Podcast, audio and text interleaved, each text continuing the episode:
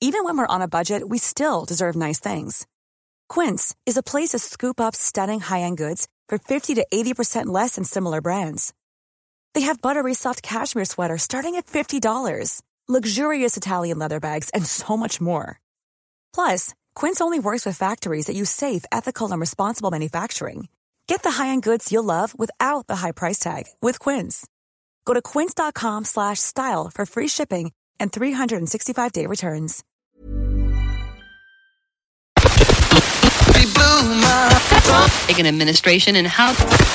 La voix du lézard. Avec JP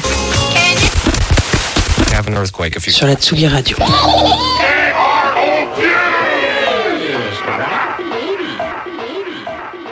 Salut les petits loups, vous êtes sur la voie du lézard et nous fêtons aujourd'hui les deux ans de l'émission.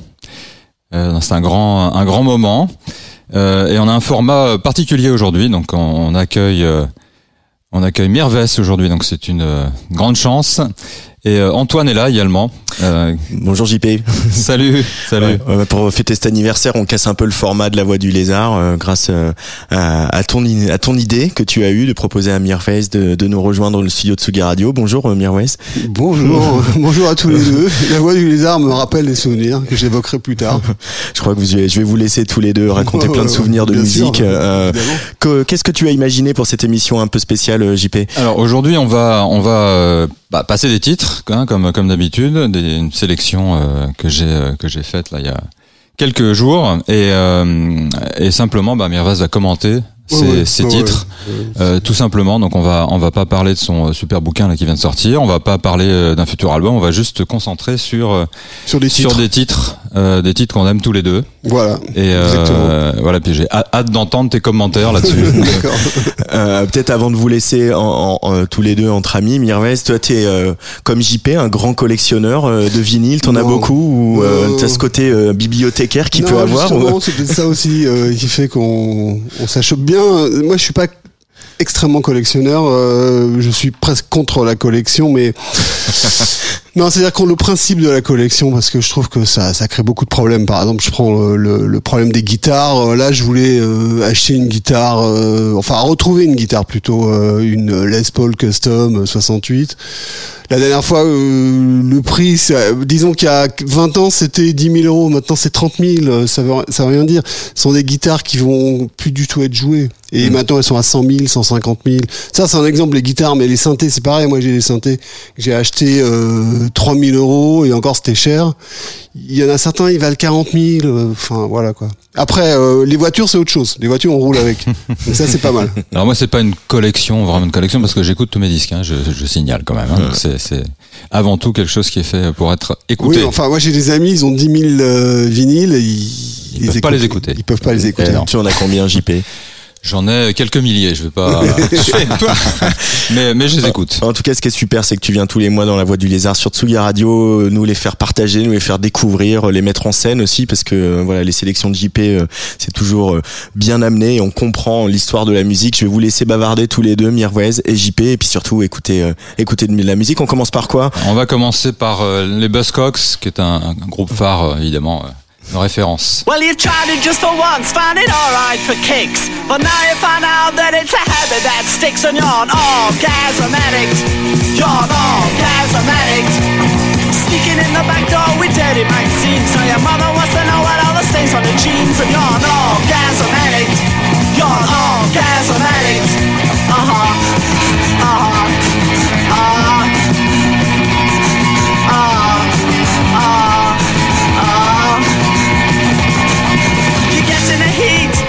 Getting assault, but you still keep a beating your meat to pulp, and you're an orgasm addict. You're an orgasm addict. You're kick Casanova, you're no Joseph. It's a live on a fucking yourself to death. Orgasm addict. You're an orgasm addict. Uh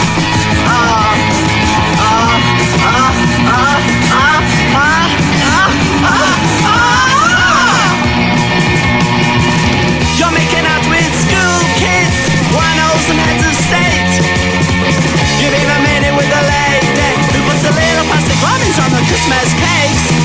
Butchers, assistants, and bellhops. You've found them all here and there. Children of God and the joy strings. International women with nobody hair. Ooh, so early, asking in an alley and your voice ain't steady. The sex mechanics are you're more than ready, you're not. it. Johnny One Bucky always and always. He's got the energy, he will amaze. He's an all gas addict. He's an all gas addict. He's always at it. He's always at it. And he's an all gas addict. He's an all gas addict.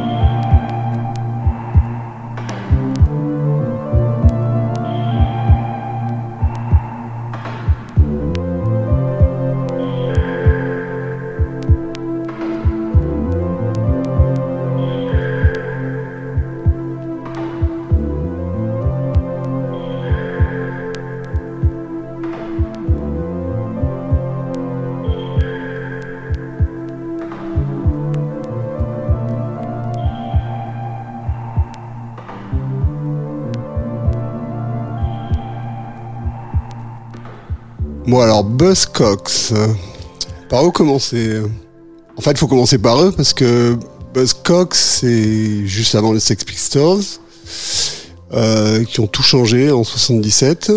Bien qu'il y avait des soubresauts avant euh, le punk euh, américain, euh, les New York Dolls, tout ça.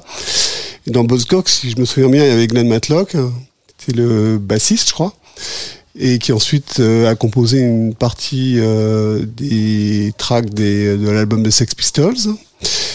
Et surtout quand on écoute ce titre euh, qui s'appelle Or- ouais, Orgasm Addict,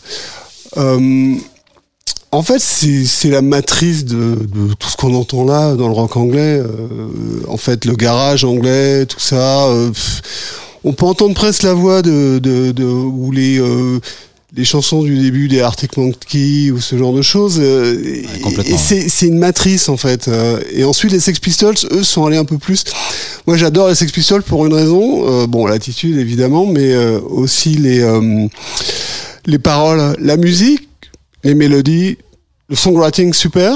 La prod de Chris Thomas, euh, je suis moins fan. À la je préfère le, le son des Buzzcocks. euh, pour- vraiment, c'est personnel. hein. Il y a des gens qui adorent l'album des Sex Pistols, euh, qui est une totale réussite, hein, qui a lancé vraiment le punk. Et donc voilà quoi, c'est-à-dire. Mais euh, c'est vrai que l'importance des Buzzcocks n'est pas reconnue là où elle devrait être. Ouais, c'est c'est un groupe qui est passé, enfin bah, pas sous les radars quand même, hein, parce qu'il était quand même. Non, non, il- super c'est un groupe euh, séminal dans le sens où, euh, voilà, qui a influencé tout le monde et qui a lancé le truc, quoi. C'est-à-dire, euh, Ouais, voilà. complètement, ouais. Avec euh, avec les Damned aussi, hein, qui qui Ouais, les dames, sorti, euh, ouais. les dames, ouais, ouais. Ouais. D'ailleurs, j'ai une histoire assez marrante avec les dames euh, à raconter. C'est quand on faisait la première partie des euh, Stranglers euh, en 81 euh, avec Taxi Girl euh, à Londres. On, jou- on jouait dans une salle qui n'existe plus maintenant, le, le euh, pas le Hammersmith Odeon, mais euh, le Ra- Rainbow, euh, je sais plus, ça s'appelait Rainbow. Et il y avait, un, on était en première partie, il y avait pas énormément de gens qui s'amassaient devant nous parce qu'on était la première partie et puis il y a un gars qui arrêtait pas de cracher sur nous. Vraiment, il arrête.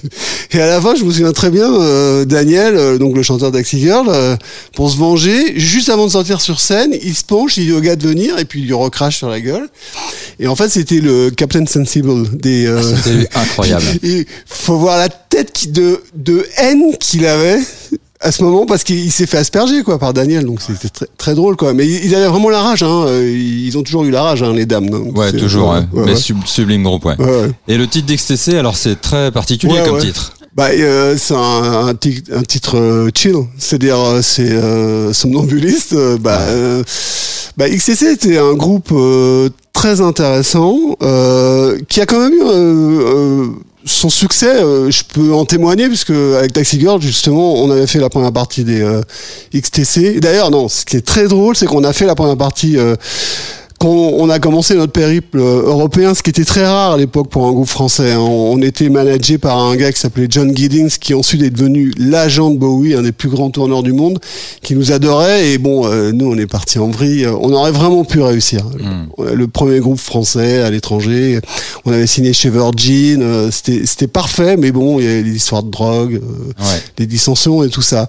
Donc on avait joué à Bruxelles, au Paradisio euh, avec eux et on n'avait pas trop fraternisé, mais euh, on- j'ai eu l'occasion de les voir euh, in situ quoi. Ils étaient vraiment extrêmement bons Ouais, quoi. Très sophistiqué ce groupe. hein. Très sophistiqués et la formation, la reformation de Taxi Girl, parce qu'il voilà, pour les petites anecdotes, hein, parce que euh, pour parler du passé, euh, voilà, il faut que j'alimente et j'ai tellement de choses à raconter par rapport à ça.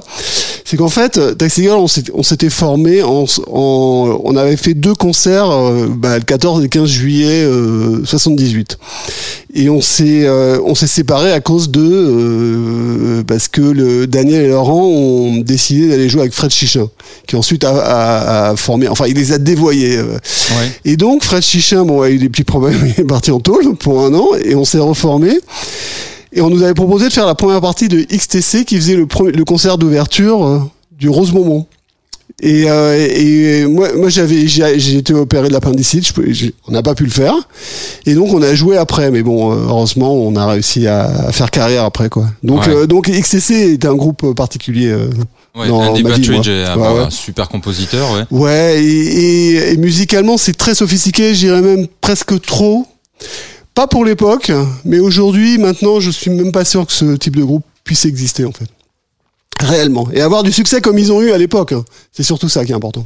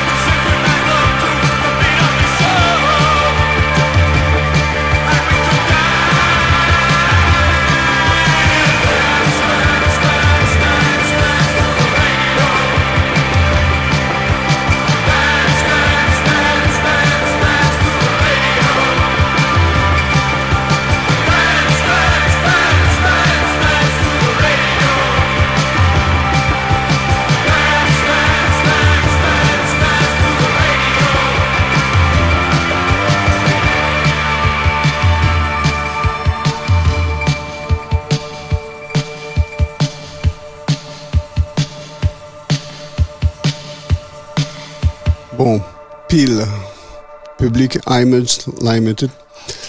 Euh, Johnny Rotten, Johnny Lydon. Euh, en fait, euh, donc je parlais de Buzzcocks euh, tout à l'heure, qui a, qui a été un groupe séminal, mais ce sont les Sex Pistols qui ont euh, tout déclenché. D'ailleurs, même Joe Strummer des Clash, qui avait les cheveux longs, les a vus euh, jouer, il est allé se couper immédiatement les cheveux et faire un groupe punk. hein. Donc, euh, et donc voilà, il y a, y, a, y a des points de bascule, que ce soit dans l'histoire de la musique, dans l'histoire de la guerre, dans l'histoire de... Sex Pistols ont été un point de bascule euh, très intéressant, puisque bon, ça a été un boys band. hein. Euh, on le sait maintenant, c'était une création de Malcolm McLaren. Johnny Rotten, donc Johnny Lydon, a jamais été très content. Euh, ses paroles sont extraordinaires dans les Sex Pistols et continuent à l'être dans euh, dans Peel, P.I.L. Et euh, et surtout ils ont inventé quelque chose qui n'existait pas, je pense. Euh, il faudrait vérifier, mais ils ont inventé euh, le la box moderne.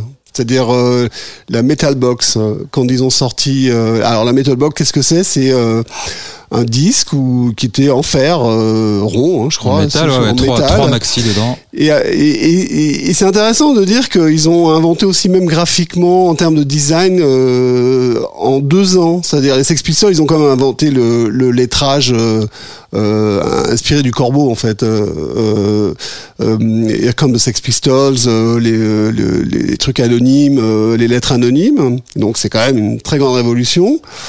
Et ensuite, euh, le, le, le design moderne de ce qu'on appelle les box ou euh, les, les CD, et, enfin un peu plus tard, quoi.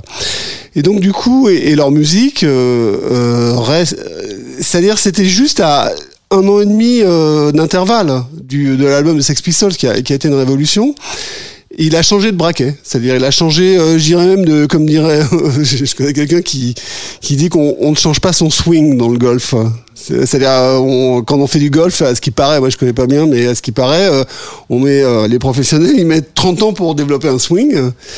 Et là, euh, il, il a changé. Donc c'est c'est quand même assez hallucinant, quoi. Ouais, le Donc, son, le son de post-punk. euh, voilà, et voilà, le, moi, on appelait ça afterpunk à l'époque. Afterpunk, ouais, ouais. Et, et c'est vrai, maintenant, on appelle ça plus le post-punk. Mais il a lancé le post-punk euh, avec Peel, mais immédiatement après la fin des Sex Pistols. Après euh, Johnny Lydon, est-ce que est-ce que c'est un personnage recommandable? Je sais pas parce que moi j'ai pas mal d'échos euh, de gens qui ont travaillé avec lui. euh, il est assez mauvais, hein, je crois, dans la vie. Hein, surtout quand il a, un, coup dans le nez. Et d'ailleurs, ce qui est, moi j'ai jamais rencontré, mais il est très grand, ce qui paraît. Donc déjà, on l'imagine pas comme ça. donc. Mais bon, bravo, fantastique. Et donc, il y a l'antithèse derrière, c'est euh, Division avec Ian Curtis, que j'ai beaucoup écouté à l'époque, comme Peel d'ailleurs. Euh, courte carrière, mais alors ces paroles, notamment quand vous écoutez une chanson comme, euh, alors là c'est Transmission, qui sont des paroles extraordinaires, mais il y a leur album, leur de- dernier album Closer, euh, où il y a une chanson comme, euh, comment s'appelle, euh, euh, je sais plus la, euh, toute première, euh, bah, ou même Decade, la dernière. Il avait euh, 24 ans, ou je sais pas, euh, c'est une poésie, euh, c'est un double de Rimbaud, quoi, euh, mais moderne.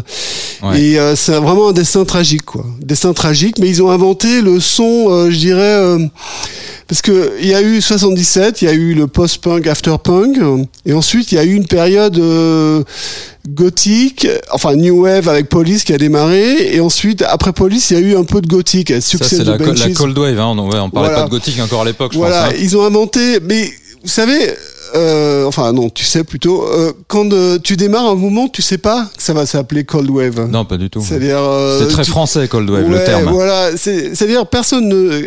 Quand tu es à l'intérieur d'un mouvement, tu, tu fais ce que tu as à faire. Et, euh, et après, c'est des gens qui disent, voilà, c'est ce mouvement-là, etc. Et donc, eux, euh, je crois que c'est lié aussi à sa mort, parce que bon, la mort fascine, quoi. Et, euh, et voilà. Et donc, euh, tu me parlais de la production de ce titre qui est un peu à l'arrache, et bah ouais, c'est très bien. Euh, c'est euh, et c'est plus beaucoup plus subtil qu'on ne pense, parce que moi-même qui suis producteur euh, depuis euh, presque l'âge de 16 ans, je me suis intéressé à comment les disques de Joy Division étaient produits, et, et en fait, c'est beaucoup plus complexe qu'on ne le pense. C'est Martin Hannett qui était vraiment l'orfèvre du son de Joy Division, utilisait, par exemple, il utilisait pas des euh, des reverbs sur sa voix, il utilisait des délais avec des des des, fra- des, euh, des réglages très courts qui créent ce qu'on appelle des filter combs, euh, enfin bon, c'est très technique, hein, qui donnent ce côté caverneux que j'imagine Ian Curtis euh, souhaitait accentuer parce qu'il avait une voix très caverneuse. Voilà. Ouais. Et Donc tu as très- rencontré euh, Ian Curtis ou pas? Non, non, j'ai un vague souvenir de les avoir vus au bain-douche. Vague souvenir, mais euh, je, je me souviens à peine. Voilà. D'accord. En tout cas, une personnalité qui a marqué euh, vraiment son époque et qui Ouais. qui, qui Continue, qui bah, qui continue. à, Ouais, à qui marquer euh, ouais. l'histoire du, du rock. Hein. Oui, parce qu'à cause des paroles. Et Johnny Lydon et euh, Johnny Rotten, pareil. C'est à, à cause des paroles. C'est-à-dire, euh, il y a la musique, mais il y a aussi la poésie derrière. Donc, euh, c'est ça qui est important, qu'il faut jamais oublier.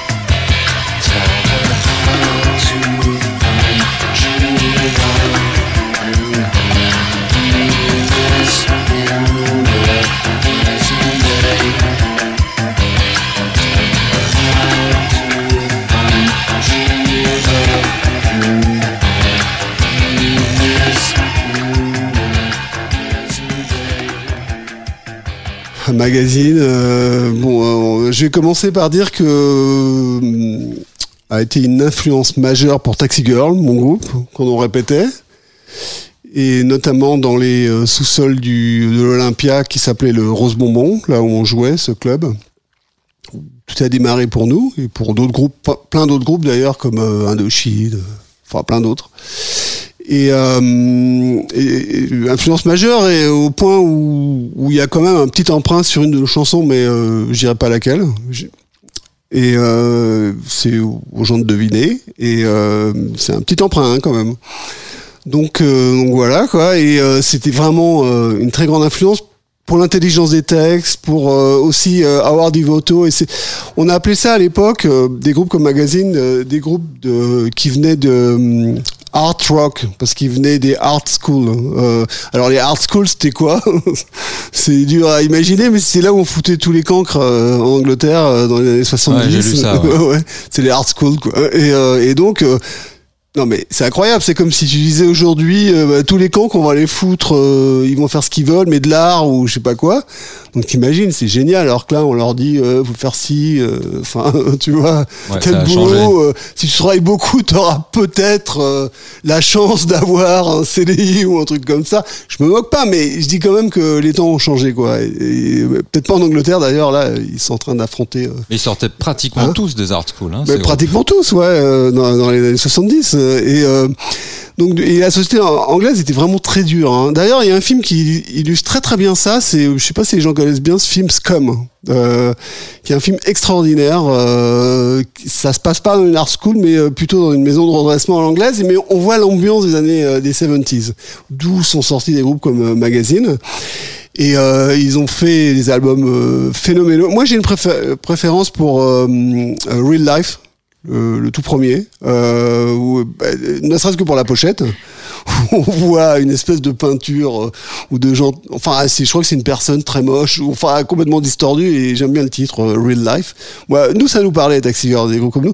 Puis on trouvait que les synthés, la façon dont ils intégraient, euh, ils intégraient les synthés dans le dans la musique, c'était fantastique et c'était très proche de ce qu'on faisait nous naturellement. Donc, donc ça nous parlait totalement quoi. Voilà. Même époque, hein.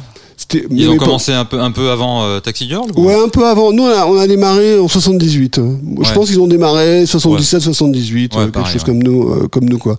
Ils avaient compris comme nous.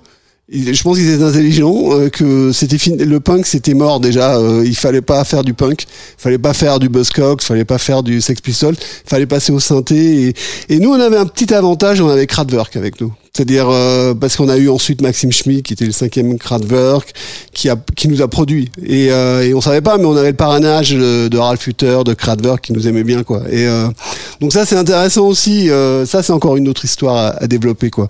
Mais ensuite je- j'ai parlé des des Stranglers euh, donc euh, bon bah les Stranglers ont fait partie intimement de ma carrière puisqu'on a demandé à Jean-Jacques Burnel le, bassiste français euh, karatéka des Stranglers de euh, euh, de produire notre unique album euh, Taxi Girls c'est beaucoup et euh, et Jean-Jacques euh, nous aimait beaucoup et a produit l'album et euh, mais euh, c'était sur la base justement de ce qu'on de, euh, de ce qu'on entend de ce titre par exemple qu'on a entendu que j'adore euh, The Men euh, They Love to Hate et euh, et sur cet album La Folie qui est extraordinaire qui d'ailleurs euh, euh, intègre leur, leur titre le plus connu euh, qui s'appelle Golden, Brown qui est une merveille hein. c'est-à-dire Ouais. vous l'écoutez maintenant ou dans 50 ans la production elle est parfaite. Euh, c'est parce que je sais pas pourquoi, c'est du clavecin, j'en sais rien, mais ça a pas bougé, ça ne bougera jamais, je pense. Et euh, mais le, le titre que tu as choisi, il est très intéressant parce que je t'ai demandé euh, d'ailleurs, est-ce que tu as la pochette euh, d'origine, la sous-pochette? Ce que je voulais vérifier parce que sur cet album en particulier, il y a euh, sur chaque titre, il y a une petite illustration au début des, euh, des lyrics, des textes, et je voulais savoir euh, s'il y avait le portrait de Steve McQueen. Alors il y a Hitler il y a euh, euh, le diable et il y a Steve McQueen. Et, et moi, je demande à, Jean-Jacques Burnel, mais pourquoi euh, Steve McQueen? Alors, euh, bon, j'imite un peu avec son accent. euh, oui, parce que j'adore Jean-Jacques. Il est très doux en même temps quand il parle. euh, oui, tu comprends. euh, les gens ne savent pas, mais Steve McQueen est un homme très mauvais, euh, c'était le diable, il était très violent, euh, tout ça. Et venant de la part de quelqu'un qui, euh, euh, comment t'expliquer, il est ceinture noire de karatéka, c'est un voyou euh, quand il était jeune. euh, même Joe Strummer des Clash disait ah mais de toute façon nous. Nous, quand on faisait les tournées en Angleterre, euh, tout le monde venait- voulait venir nous casser la gueule, donc les punks. Mais on, avait Jean-Jacques avec nous, donc euh, il se mettait en première ligne, il, leur- il les défonçait tous. euh, Donc, euh, et donc c'était marrant que lui il dise non mais tu vois ce mec-là, c'était, vraiment, c'était pas un mec bien, tout ça. Ouais. Donc c'est, drôle, donc les, toutes les petites histoires, etc. Quoi. Et Taxi Girl a, a tourné avec les Stranglers Ouais. pendant, pendant une année? Non, non, on a tourné, on a fait la, ce qu'ils appelaient la Folie Tour. La Folie, c'est le titre de cet album dont tu as passé le titre. Et, euh, et donc on a tourné euh, octobre, novembre, décembre avec eux en Angleterre, dans le nord de l'Angleterre et dans le sud aussi. Et c'est là où j'ai compris, j'ai compris les différences euh, entre le nord et le sud de l'Angleterre. Ah bah, bah, tout le monde a vu des films de Ken Loach. bon bah, c'est pas exagéré quoi. Et c'est même maintenant, c'est encore un peu comme ça quoi. C'est-à-dire, c'est en 1980, c'était vraiment dur, hein, certaines villes. Hein. Et vous étiez accueillis comment en première partie de... Ultra bien Oui. Ultra bien. Et et il y a un truc qui est bien avec les fans anglais, mais c'est toujours valable maintenant. Hein.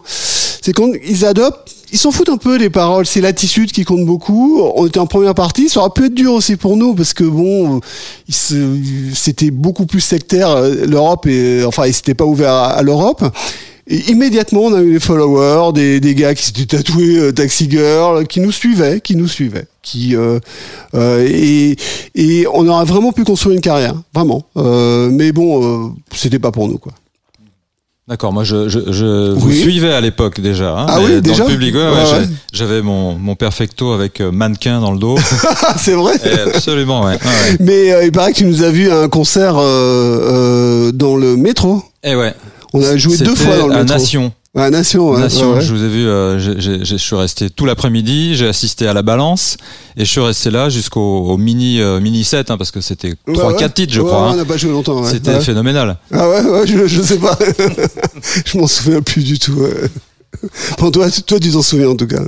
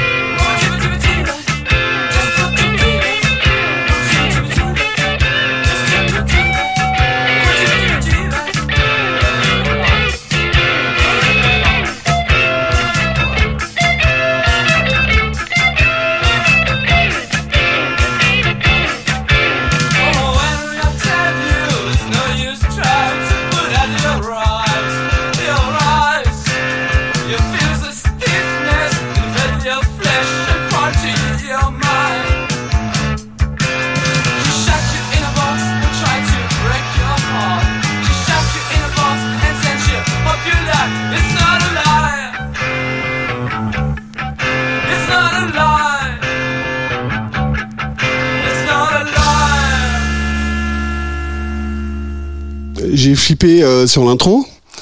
Je me suis dit bon, pardonnez la production puisque j'ai produit à l'époque. euh, Et euh, je me disais, ça sonnait vraiment comparé aux autres comme de la merde. Et en fait, fina- finalement, ça sonnait plutôt pas mal. Parce qu'on on avait enregistré, je me souviens à l'époque, c'était là où on enregistrait avec Taxi Girl, avec Andy Scott, qui par la suite est- devenu, enfin, qui a fait démarrer la carrière de, Balavoine d'ailleurs, euh, en même temps que nous. hein. D'ailleurs, c'est pour ça que c'était assez drôle l'époque. euh, dans le même studio, il y avait Daniel Balavoine et euh, Taxi Girl. Donc, et Andy donc mixait nos productions de l'époque parce qu'on avait un label qui s'appelait Mannequin Records. Et, et seul, en fait, c'était une des productions donc Radio Romance, ce groupe de Lille, était euh, chacun de nous qu'on avait signé chez euh, Virgin parce qu'on était le groupe. On- après chercher le garçon, euh, tout le monde voulait nous signer et nous on voulait pas rester chez EMI qui EMI Pathé Marconi qui nous avait super maltraités, qui avait, qui croyait pas en nous, qui nous avait méprisés. On s'est dit bon, on va aller ailleurs peut-être, comme tout le monde nous voulait. Et euh, il y avait Virgin qui s'est lancé à l'époque et le, le Virgin on a été la toute première signature euh, en tout cas euh, en artiste et on a, on, on- on a imposé à, à cette époque un, un label deal. Alors un label deal qu'est-ce que c'est? C'est euh, on a il y a Daxi Girl qui fait ses propres disques sur son propre label et on a, et on produisait d'autres groupes. Et comme on était cinq enfin quatre cinq euh, oui euh, cinq euh, au moment de la signature et puis un mois après Pierre malheureusement est décédé d'une OD de un speedball pour être précis et donc, euh, on s'est retrouvé à quatre à produire, et, et cinq avec notre manager d'ailleurs. Et, euh, et donc, euh, moi, j'avais décidé de produire euh, euh, ce groupe de Lille, euh, Radio Romance, avec Laurence, la, euh, euh, la chanteuse, qui ensuite est devenue euh, écrivain, journaliste. euh, et, euh, et j'avais, euh, enfin voilà quoi, c'est-à-dire c'était un groupe où j'aimais beaucoup à l'époque. Et après, on n'a pas pu développer le label parce que bon, voilà. La sur le label, il y a quand même eu un, un espèce de tube, la bande de l'héros, c'était. euh, Oui, Bandolero, c'était les, les deux frères Pérez, ex Guilty Razors, euh, groupe punk séminal français, euh, en même temps que en même temps que euh, Asphalt Jungle et Metal Urbain. Ouais. Et, euh, et donc les deux frères Pérez euh, se sont souvenus de leur euh, de leur euh, origine latine et euh, sont venus proposer euh, au label euh, de produire euh, une- euh, quelque chose qui était très d'avant-garde à l'époque, une sorte d'électro-funk latino.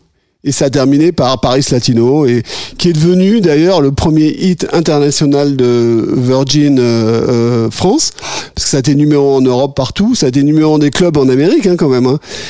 Euh, C'est-à-dire, l'ironie du sort, c'est que, en fait, euh, Taxi Girl, on, je dis pas ça euh, pour me vanter, mais on a fait quand même décoller la musique moderne, moderne, française, New Wave. On l'a fait décoller parce que bien sûr, on n'était pas le seul groupe. Il y avait, euh, il y avait d'autres groupes. Il y avait euh, euh, et les Jacquenot, mais nous, on, on l'a vraiment fait décoller avec notre tube. Chercher ouais. le garçon. On C'était seuls. l'anti-téléphone Voilà. un peu, non Voilà, c'est ça. Et beaucoup de gens se reconnaissaient, des gens qui se reconnaissaient pas dans le téléphone. On a fait décoller, euh, voilà, mais comme je le précise souvent, sans nous. Ils ont tous décollé sans nous. Et, euh, et même Virgin, qui a été le label qui a fait décoller tout le monde d'ailleurs, euh, tous les groupes, parce que après nous, téléphone est arrivé. Tous les parce qu'on on a on a marqué la direction quand même, hein, euh, parce qu'on a choqué tout le monde avec chercher garçon, personne n'y croyait, et puis finalement, euh, qu'est-ce que c'est que ce, tube incroyable euh, avec ces gens qui s'habillent en rouge et noir et qui sont aussi bons que les Anglais finalement et aussi modernes et que Kraftwerk et tout ça et avec un look impeccable et tout ça. Donc du coup, voilà. Et donc pareil, le label a décollé mais sans nous, grâce à en particulier, euh, enfin internationalement, Paris Latino de, sur notre label. On a fait que huit productions hein, sur le label. Hein Oui, oui. dont celui-là. Et il y avait aussi les civils, qui auraient pu, euh, la crise économique, qui, qui était un méga tube. Ça aurait dû décoller, mais ça n'a pas décollé parce que le Virgin du tout début n'était pas assez puissant pour imposer. Donc Ouais. euh, voilà quoi. Et euh, Marquis de. Alors Marquis de euh, c'était le groupe euh, qui a amené aussi la modernité juste avant nous, mais dans un, dans un autre registre. Eux, ils étaient plus influencés euh, new-yorkais. C'est-à-dire, d'ailleurs, quand on entend la voix de, de, de Philippe Pascal, on entend quand même clairement les influences Tom Verlaine. euh, Tom Verlaine, euh, Television, euh, que personnellement j'adore. Euh, juste une petite aparté, euh, Television, euh, leur album, leur premier album. C'est un des albums les mieux produits de l'histoire de la musique pour moi. C'est-à-dire en termes de guitare, euh, il y a quasiment pas mieux. Si on écoute bien, euh, c'est incroyable. Là, c'est, enfin, c'est assez dément quoi. Donc euh, euh, voilà. Et, et- sauf que ils ont amené évidemment avec Philippe, Philippe Pascal l'expressionnisme. Je crois qu'ils ont été un peu abîmés, comme beaucoup de gens d'ailleurs, par cette espèce de couverture euh, couve de actuelle. euh, les, les jeunes, euh, les, jeunes gens modernes les aiment jeunes leur maman. Aiment leur maman. Avec leur- ils ont fait poser avec leur maman. Alors, nous, on n'y était pas. Moi, de toute façon, moi, mes parents, ils sont jamais venus à un seul de mes concerts. hein. Donc, ils- même si je les invitais, ils voulaient pas venir. hein. Donc, imaginez poser, c'est même pas la peine. hein. Donc, on était très différents.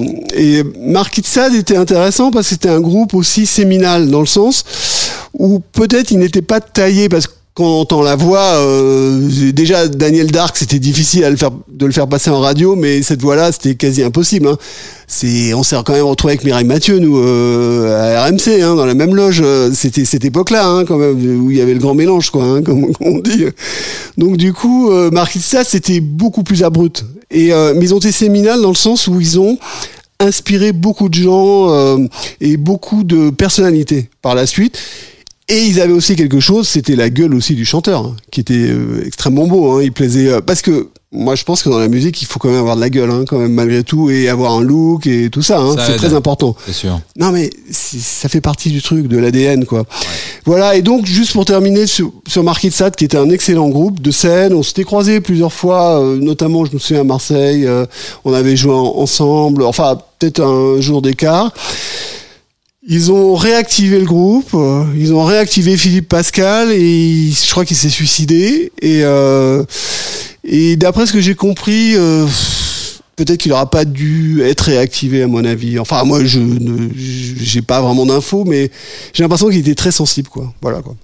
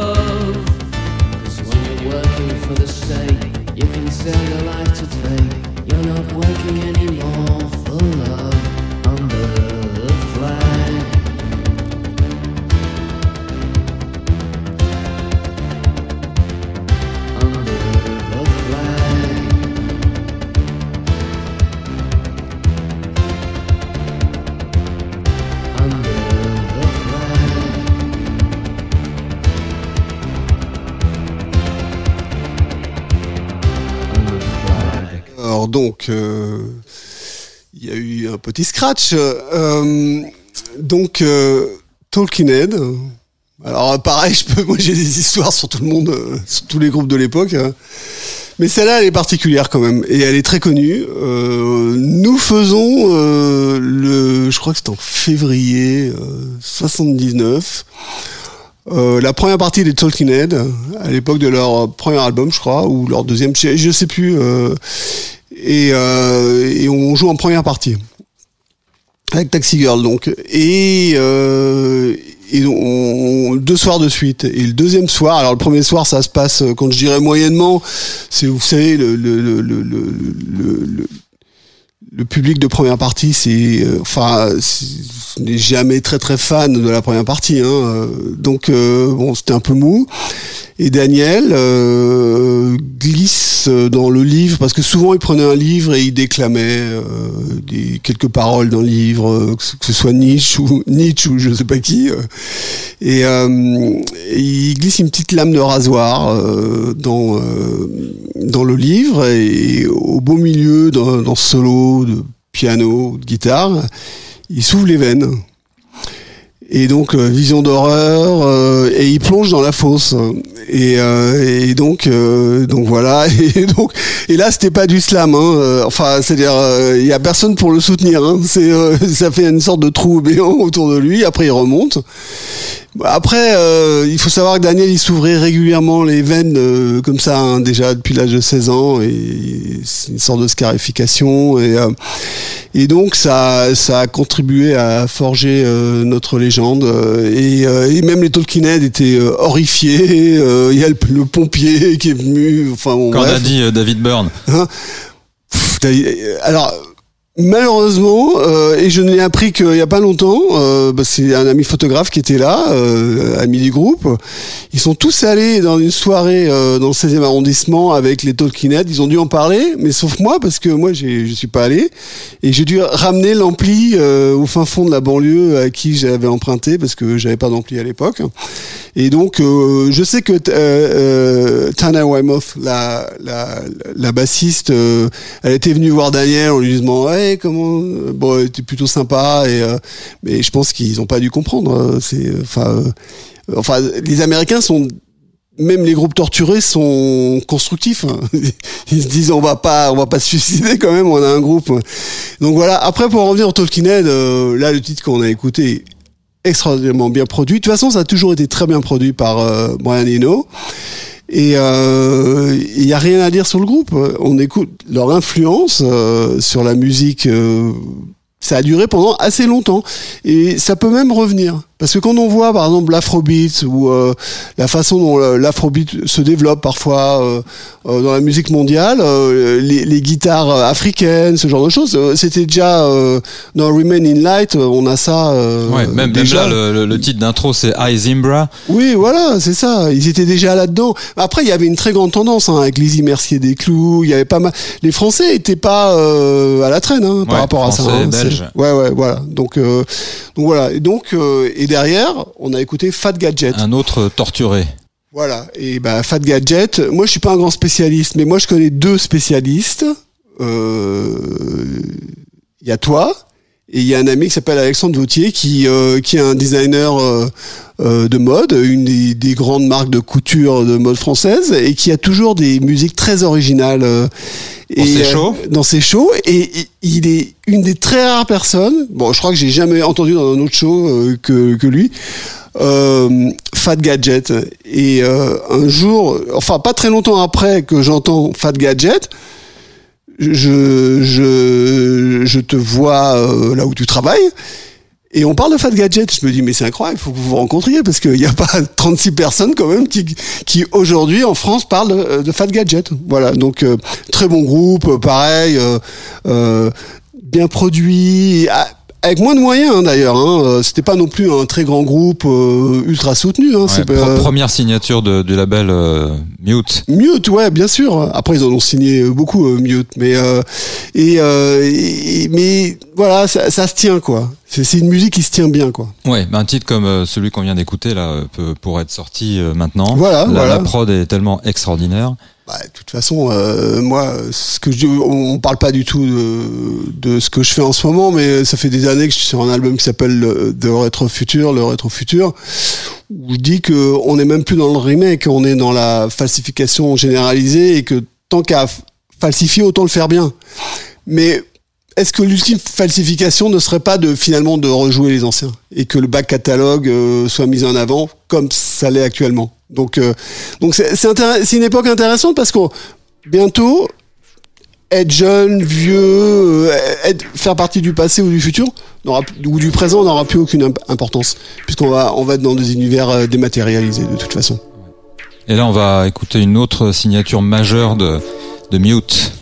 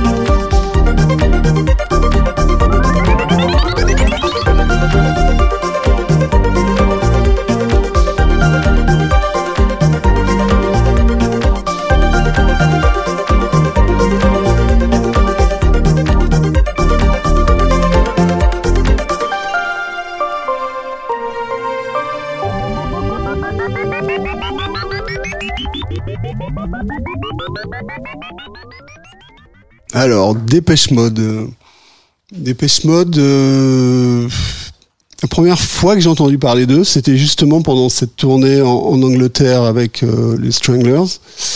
Donc en novembre, je crois, 1981, parce que je crois qu'ils démarraient à l'époque, enfin, ils étaient déjà connus en Angleterre.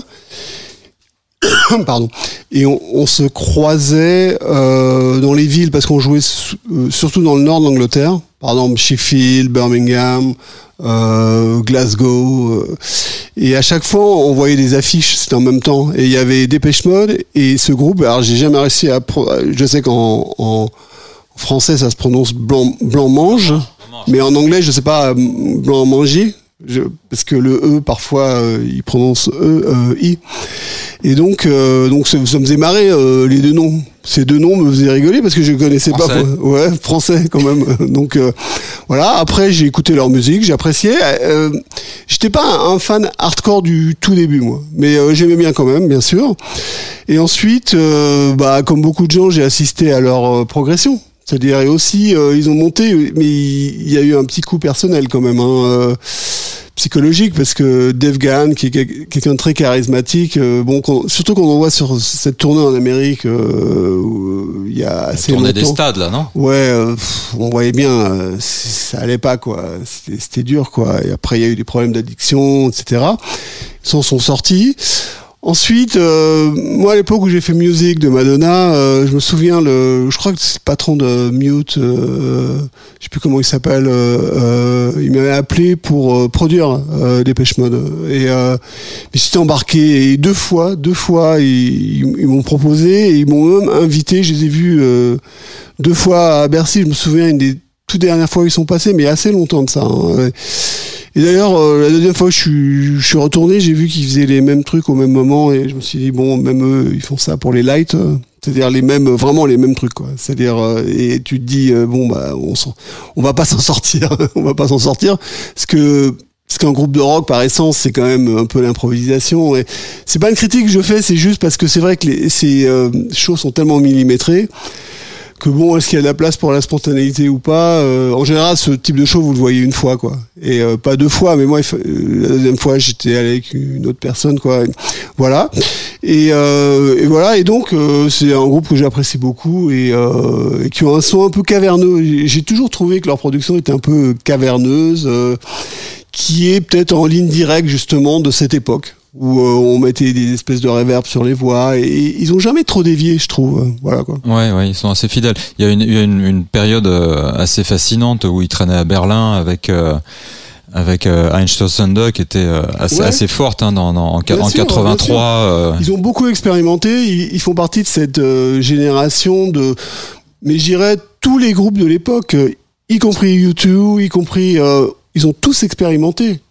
Ils ont essayé tout ce qu'on pouvait faire de créatif. Alors avec- plus ou moins de succès, mais quand U2, euh, vous voyez un album comme Discothèque, ils ont travaillé avec des gens du pas du rap mais du hip-hop, etc. ou de l'électro-naissante. euh, Vous dites voilà, c'était très éloigné euh, dans les années 90, mais ils l'ont fait. Aujourd'hui, bon, je veux pas faire euh, le vieux con, mais euh, on voit plus des assemblages euh, business en fait que des choses très très créatives quoi. Et Dépêche Mode faisait partie de ces groupes qui, à un très haut niveau euh, de vente, essayaient quand même euh, euh, la création quoi. Donc Ouais, euh, respect pour ouais. ça quoi. ouais. Et voilà. Et, euh, et Kraftwerk, bon, Kraftwerk, c'est euh, pareil, c'est l'histoire personnelle euh, euh, parce que Mannequin, notre premier single de Taxi Girl, c'était euh, Maxime Schmitt qui nous a sauvés littéralement. Personne voulait de nous, hein, c'est tout simple. hein. Maxime, euh, je le redis une fois de plus, est un génie. Alors lui, il aime bien que je dise quelque part, il est un génie. Donc je dis, Maxime, quelque part, tu es un génie. Euh, parce qu'en fait, Maxime Schmitt, les gens savent pas, mais au fond, c'est le cinquième Kraftwerk, euh, Kraftwerk euh, et euh, français. Euh, donc, euh, il travaillait pour Capitol, la maison de disques américaine, et donc ils se connaissent avec Kraftwerk depuis toujours très longtemps. Il y a des dizaines de photos hein, euh, ensemble. euh, qui descendent de- du Trans-Europe Express. Enfin, vous vous n'arrivez pas à le croire. Vous dites c'est qui lui? Et en fait, c'est lui. Et donc, il- Et quand il nous a vus, il s'est dit oh là là. euh, D'abord, personne ne veut d'eux parce qu'il a l'esprit de contradiction, euh, Maxime. Personne ne veut d'eux parce que ça fait deux ans hein, qu'on ramait quand même. Hein, 78-80, personne nous avait signé. Et il avait entendu notre chanson Mannequin. Et donc Mannequin, Das Model, Mannequin, les mannequins de, de Kraftwerk. Et il a fait un peu, il a fait de nous un peu son boys band euh, mais euh, mais du, avec une très bonne intention. Et ça a été super, il nous a sauvés. Et, et, et c'est pour ça que, et ce qu'on savait pas, c'est qu'en fait c'était sous l'égide de Kraftwerk. Et à l'époque, tout était compartimenté. On savait pas que Kraftwerk avait écouté notre single et aimait bien, et qu'on on avait leur parrainage en fait quelque part. Et euh, et on l'a toujours eu, toujours eu, et euh, via Maxime. Et euh, et c'est ça qui est émouvant finalement. De, on le savait même pas quoi. C'est-à-dire euh, et, euh, et voilà. Ensuite pour en revenir à Kraftwerk, euh, ce titre-là en particulier. Là, tout le monde dit qu'est-ce que ça sonne bien sur un, système correct, euh, mais ça a toujours été comme ça. C'est, euh, ce sont des génies du son. Euh, Ralph, Ralph Hutter en particulier. Donc, et, conceptuellement, enfin, il y a rien à dire, quoi. C'est et la seule chose que je par rapport à Kraftwerk pour terminer, c'est que ce serait bien qu'ils réintroduisent leur musique auprès des jeunes générations. Euh, Quand je dis jeunes générations, c'est par rapport à YouTube et toutes ces conneries là, Euh, parce que euh, il faut qu'ils se fassent revalider, c'est-à-dire ils se referont valider de toute façon euh, petit à petit, mais c'est important de pas perdre la main quoi. Voilà.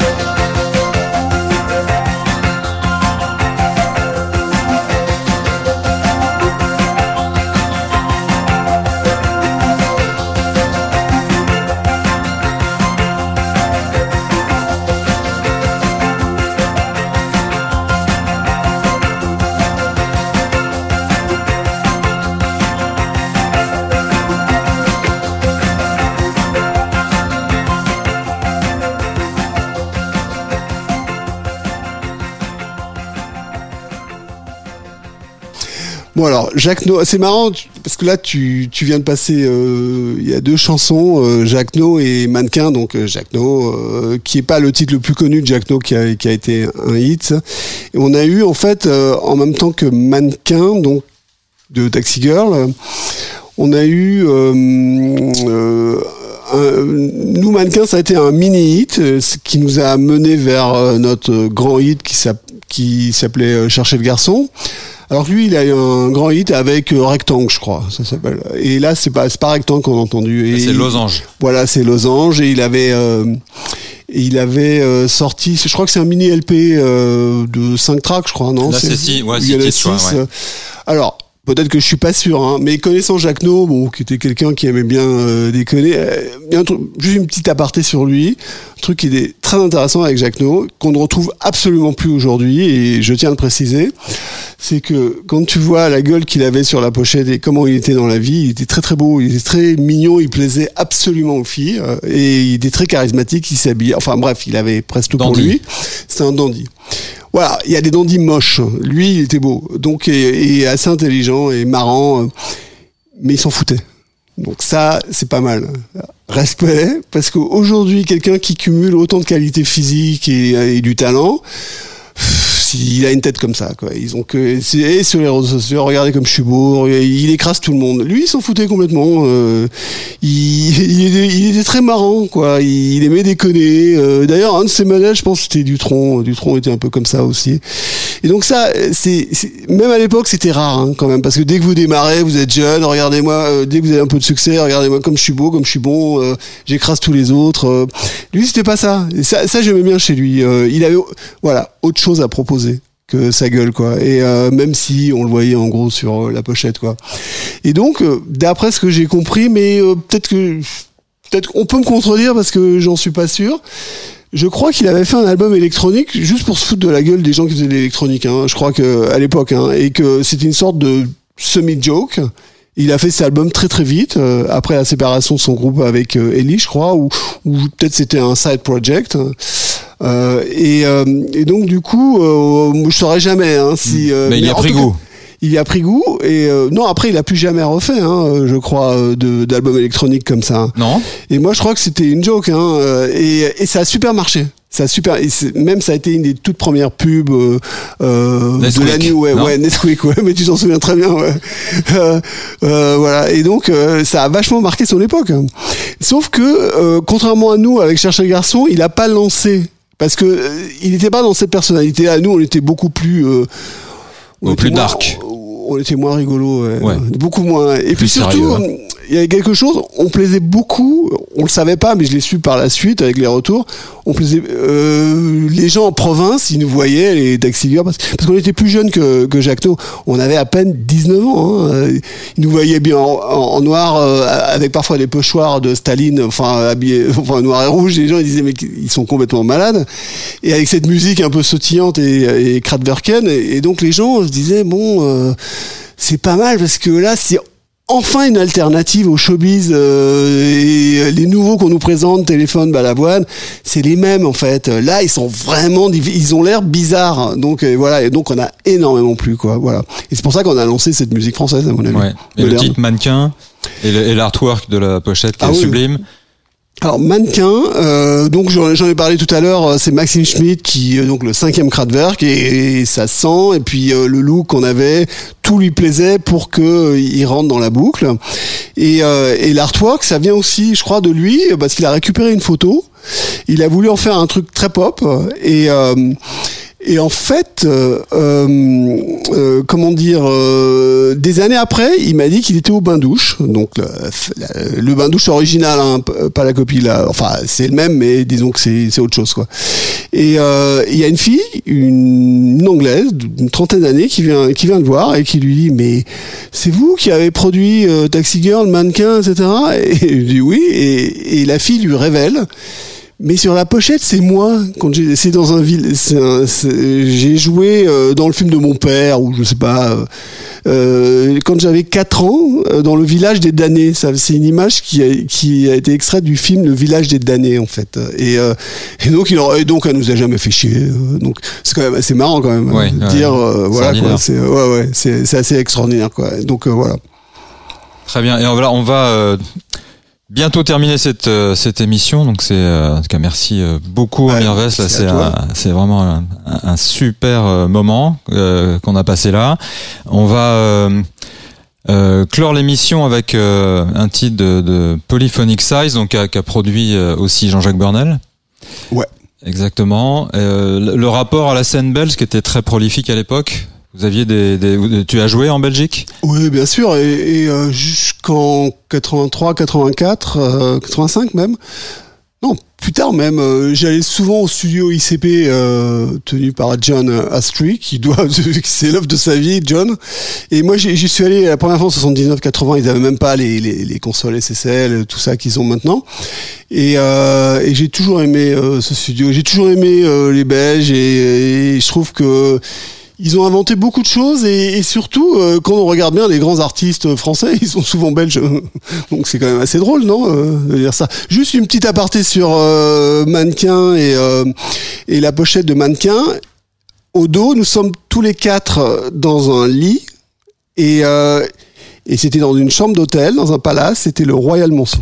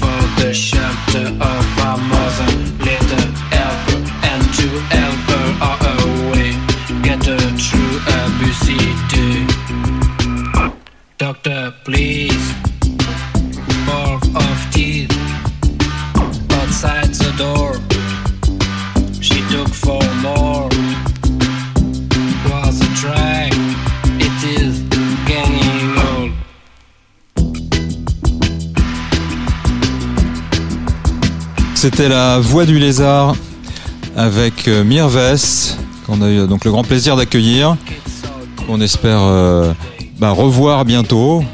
Ah écoute, euh, un jour certainement pour euh, une autre décennie par exemple. Une autre décennie. ouais. Donc on se on se retrouve le, le mois prochain avec la, la dernière émission de l'année sous forme de mix. On a parlé du rose bonbon tout à l'heure. Euh, ce mix sera un hommage au rose bonbon. Vous pourrez passer euh, le 31 décembre pourrez danser un peu sur les tracks de l'époque. Allez, ciao, à bientôt.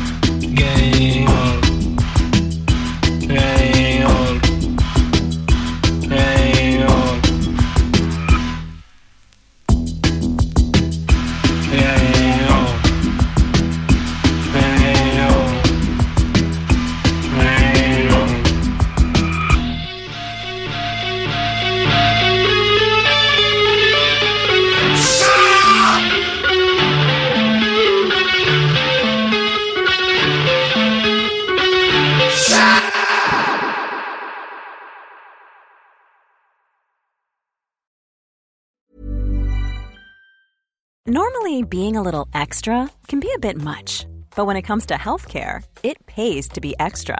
And United Healthcare makes it easy with Health Protector Guard fixed indemnity insurance plans. Underwritten by Golden Rule Insurance Company, they supplement your primary plan, helping you manage out of pocket costs without the usual requirements and restrictions like deductibles and enrollment periods. So when it comes to covering your medical bills, you can feel good about being a little extra. Visit uh1.com to find the Health Protector Guard plan for you.